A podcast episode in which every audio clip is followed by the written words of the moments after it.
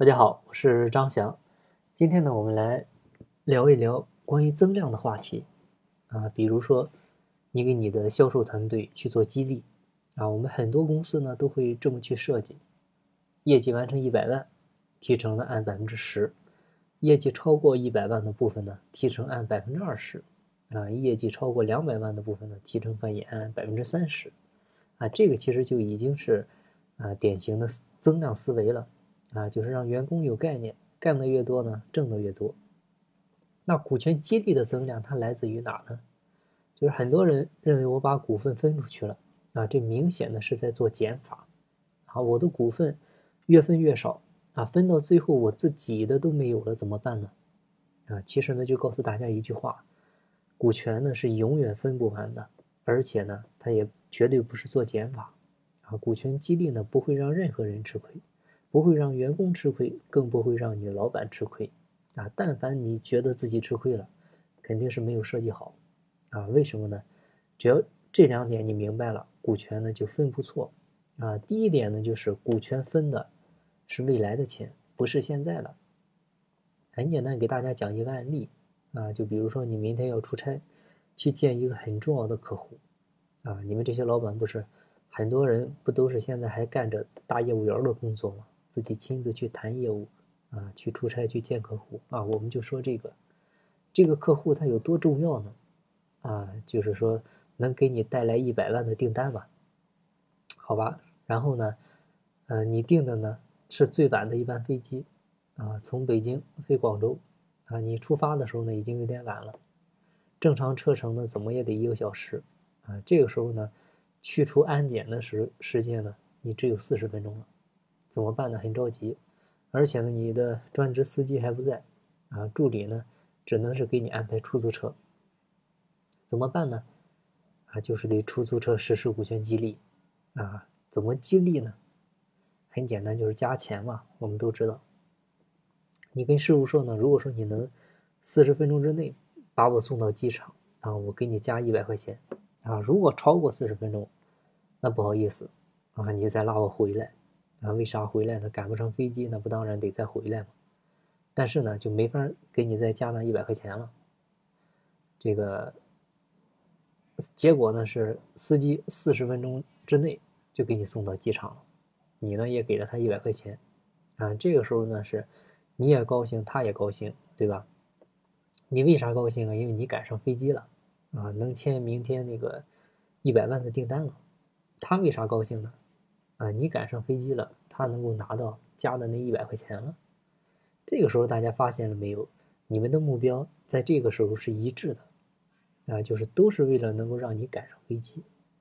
然后呢，你给了他一百块钱，你会觉得亏吗？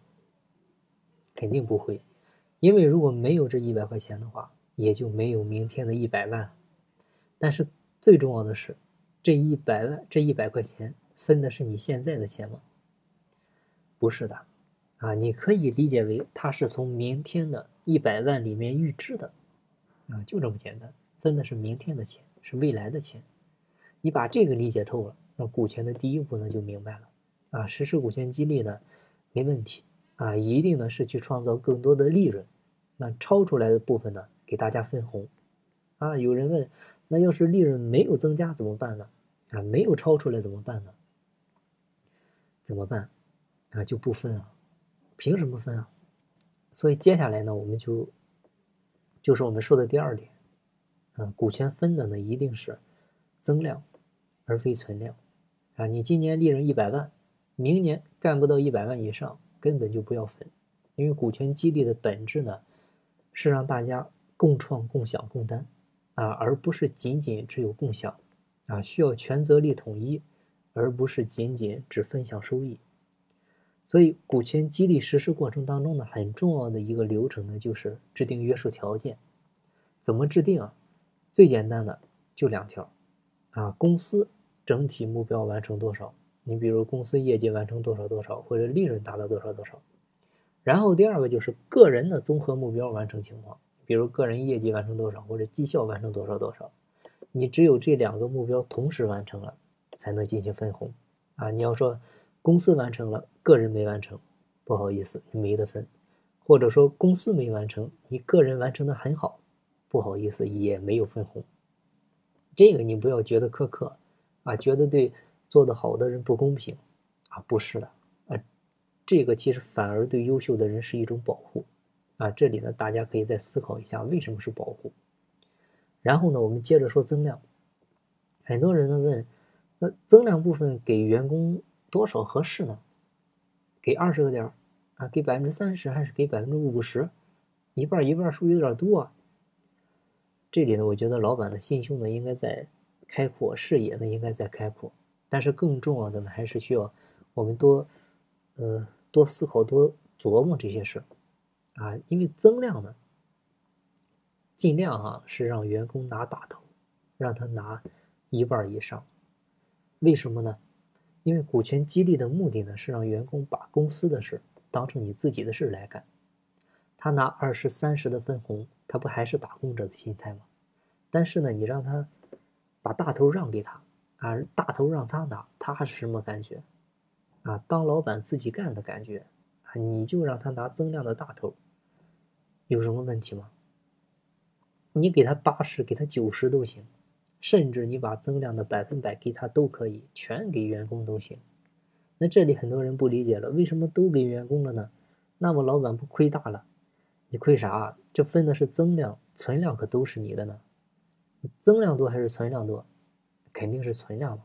而且正常来讲，存量是有增无减的。啊，更重要的一点是，今年的增量，明年不就变成了存量吗？不就这么简单吗？所以我们总结一下。就是股权分的呢，永远是未来的增量，而不是现在的存量。那你在这个逻辑下面去设计，你的股份是永远都分不完的，而且呢还是越分越多的。好了，那今天的分享呢就到这里，感谢您的收听。进不在西天，亲在路上。我是张翔，下期再见，拜拜。